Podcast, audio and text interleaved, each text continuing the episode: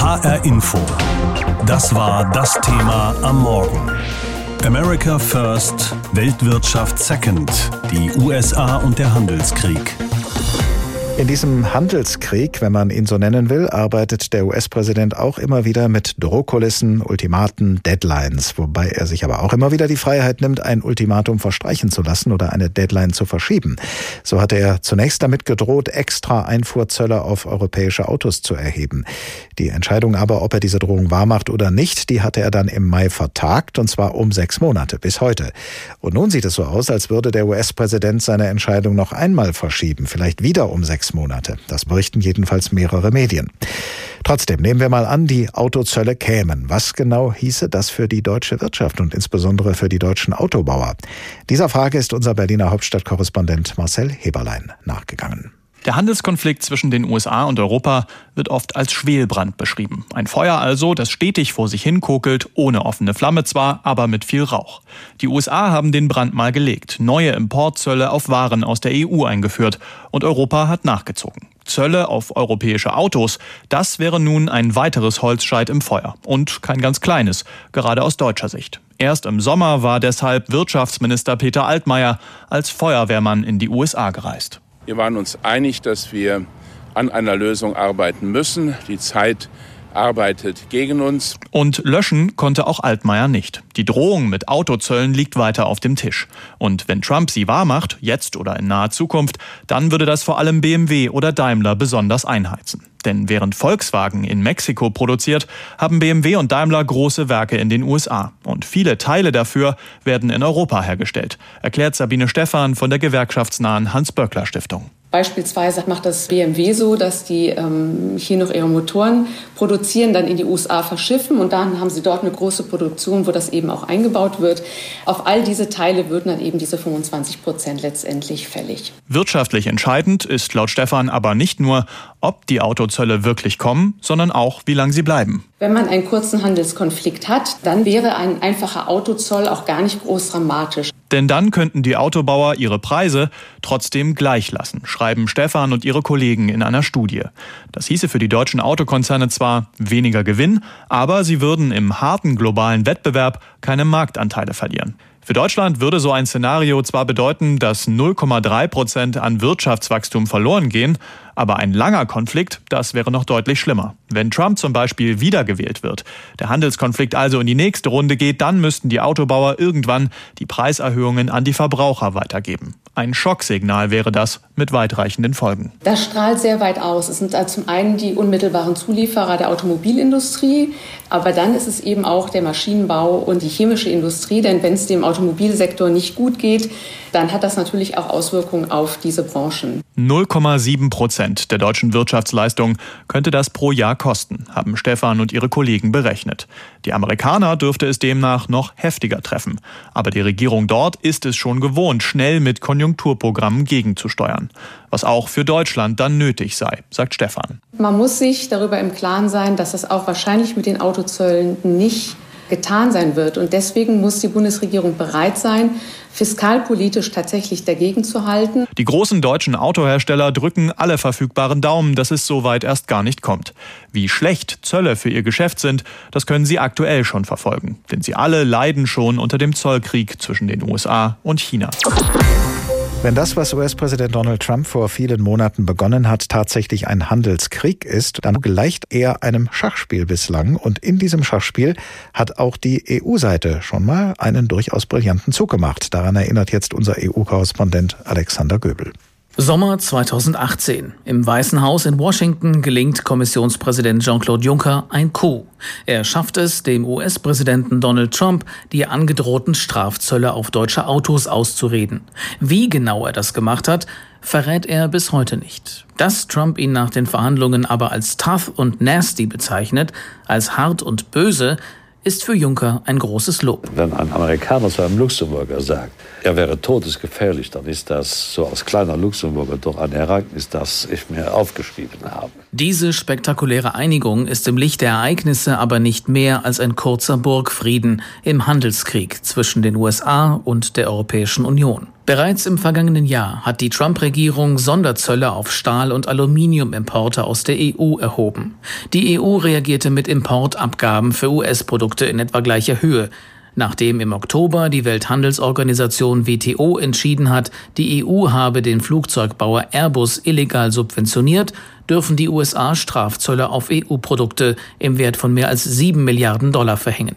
Die EU wiederum hat bei eben dieser WTO die USA verklagt und Recht bekommen, wegen illegaler Subventionen des Flugzeugherstellers Boeing. So geht es also hin und her im Handelskrieg.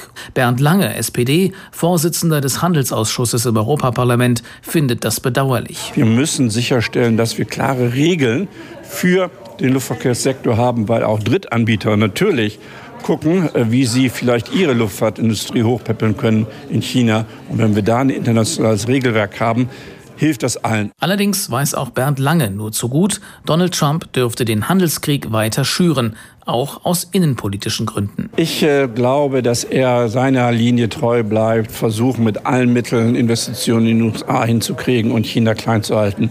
Und damit versucht er sicherlich auch in den Wahlkampf zu ziehen. Deswegen gehe es im Handelskrieg derzeit auch um Fritten. Es gibt Gerüchte und äh, ich glaube, da ist was dran, dass die Vereinigten Staaten versuchen, andere Länder dazu zu bewegen, Dumpingzölle auf Fritten aus Belgien, aus Niedersachsen, aus Niederlanden zu verhängen, damit amerikanische Unternehmen größere Marktchancen zu haben. Autozöllen könnte die EU entgehen, wenn sie sich auf ein Handelsabkommen mit den USA einließe, in dem es nicht nur um die Industrie, sondern auch um landwirtschaftliche Produkte geht. Das wiederum will Frankreich auf gar keinen Fall. Schließlich will man dort die heimische Landwirtschaft nicht allzu sehr dem Wettbewerb mit den USA aussetzen.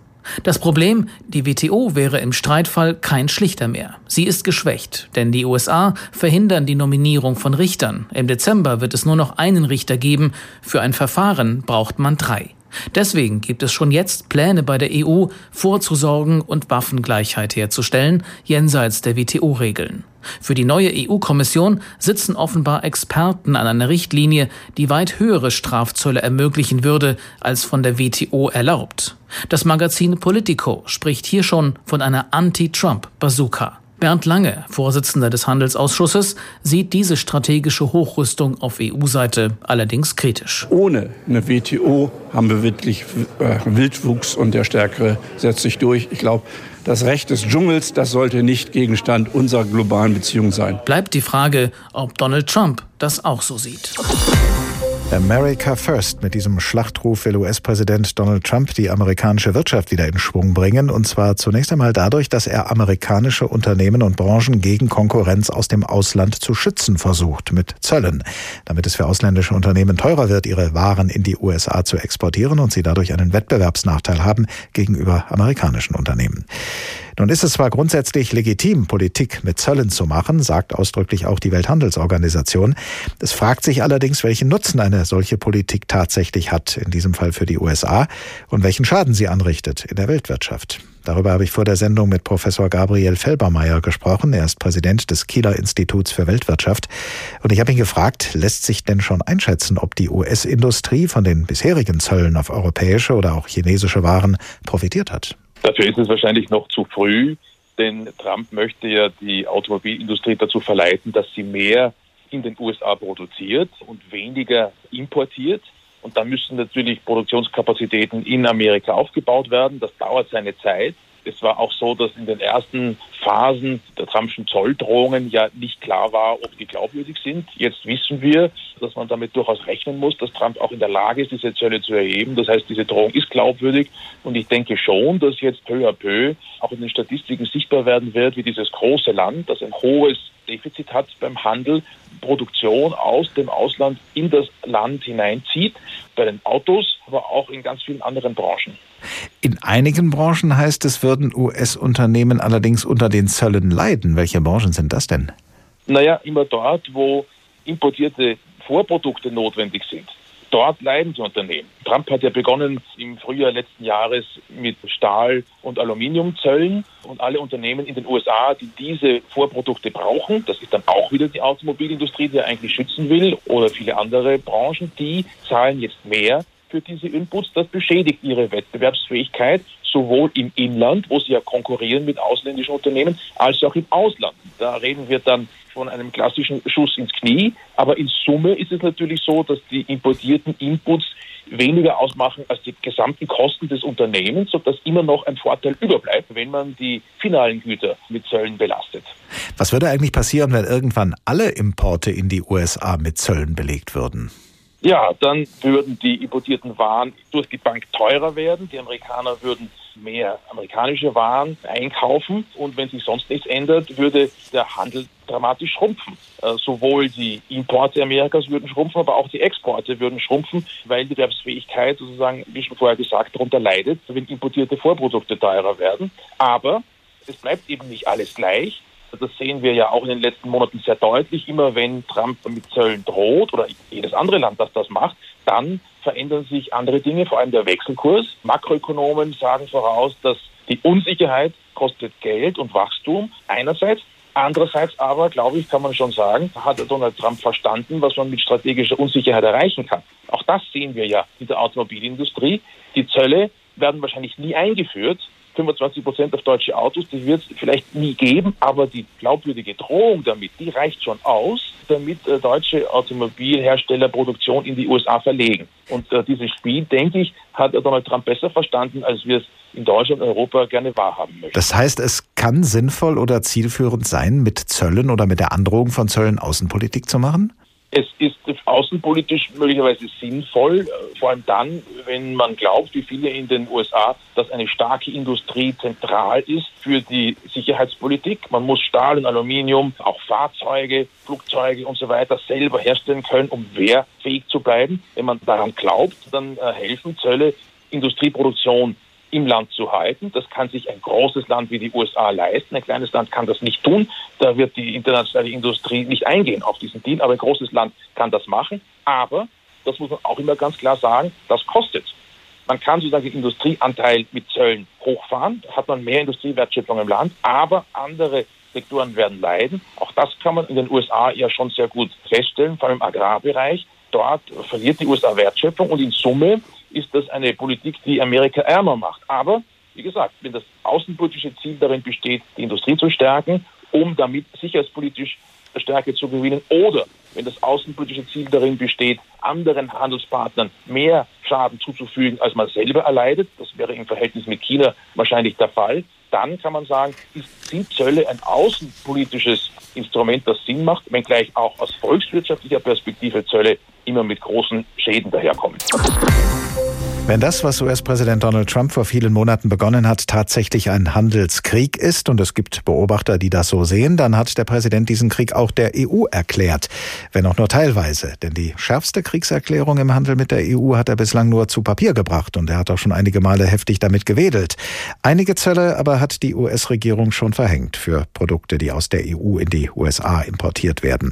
Und unser Wirtschaftsreporter Andreas Heigen hat sich erkundigt, wie deutsche und insbesondere hessische Unternehmen mit diesen Zöllen umgehen und mit der ständigen Ungewissheit im Handelskonflikt mit den USA. Das letzte Strafzollpaket haben die USA im Oktober gegen die EU verhängt.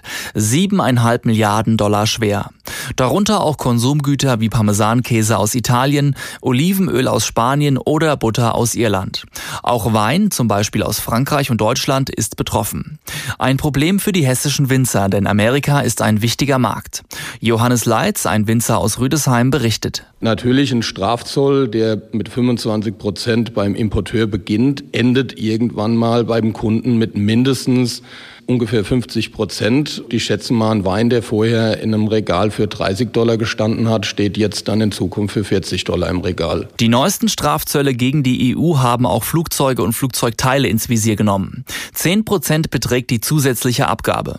Hier seien auch Maschinenbauprodukte am Rande betroffen, sagte Außenwirtschaftsexperte Ulrich Ackermann vom Verband Deutscher Maschinen- und Anlagenbau VDMA.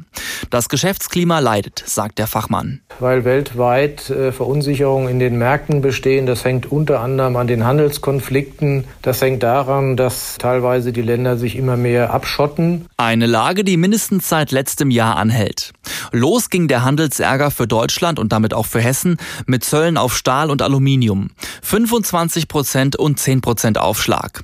Doch die EU konterte rasch mit Gegenzöllen in Höhe von 10 bis 50 Prozent.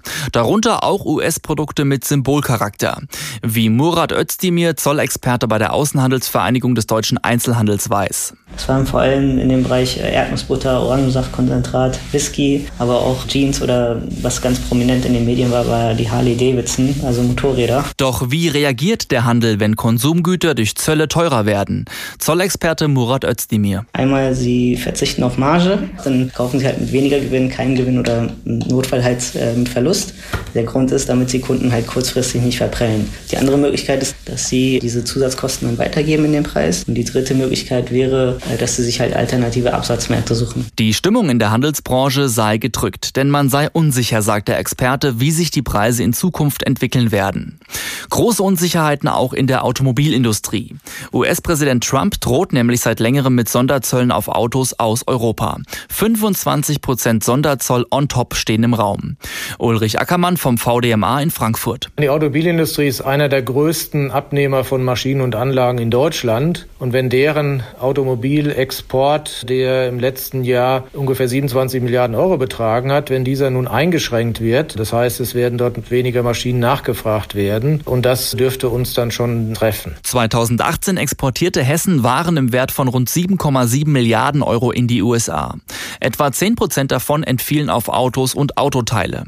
Ein 25-prozentiger Strafzoll könnte die Verbraucher und Unternehmen enorm belasten, sagt Robert Lippmann, Geschäftsführer des Hessischen Industrie- und Handelskammertages und führt aus. Nicht umsonst überlegen ja die deutschen Automobilhersteller, ähm, dann Teile auch der Wertschöpfung in die USA zu verlegen, um dem politischen Druck der Administration nachzugeben und eben den gegebenenfalls anstehenden Zöllen dann auch schon proaktiv auszuweichen. Dreimal pro Stunde ein Thema. Das Thema in HR Info. Am Morgen und am Nachmittag.